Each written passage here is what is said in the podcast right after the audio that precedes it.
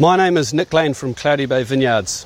I'm going to tell you a little bit about the history of Sauvignon Blanc and some of our other wines in the Marlborough region. It really started in 1973 when the pioneers of Marlborough planted the first Sauvignon Blanc grape. After a few years of growing the vines, we were able to make some very exciting wines, a new style of Sauvignon Blanc. Of course, for the early pioneers in this region, there were various challenges.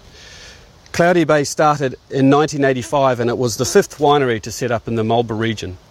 At that time, interest rates for land were very, very high, foreign ownership was not allowed, and of course, the isolation of New Zealand uh, was a big challenge for many of these pioneers. Establishing markets and distribution networks around the world with a new style of wine was also another big challenge. But I think what the pioneering regions did very well and very early on is they really captured the essence of the terroir that this wonderful sunny region can offer. Marlborough is a region that has lots of natural sunshine as you can see today. It's very dry, it has very free draining soils and a very cool climate despite our sunshine. The temperature can go from 30 degrees during the day often down to 5 degrees at night time.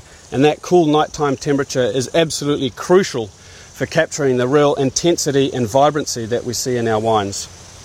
The new style of Sauvignon Blanc that was established during the 1980s consisted of flavours such as uh, gooseberry, passion fruit, lots of citrus, a lot of intensity, and I often feel that the wines express a lot about New Zealand. It's geologically very young. There's a lot of energy and everything is still forming and growing. And I feel you can sense that presence and energy in the glass when you pick it up to smell or to taste.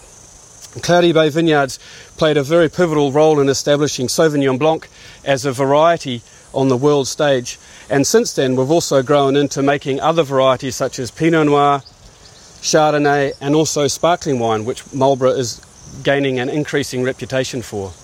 So Cloudy Bay has been part of the Marlborough scene for at least 30 years now, and we intend on being here, and we think that Marlborough has a very bright future.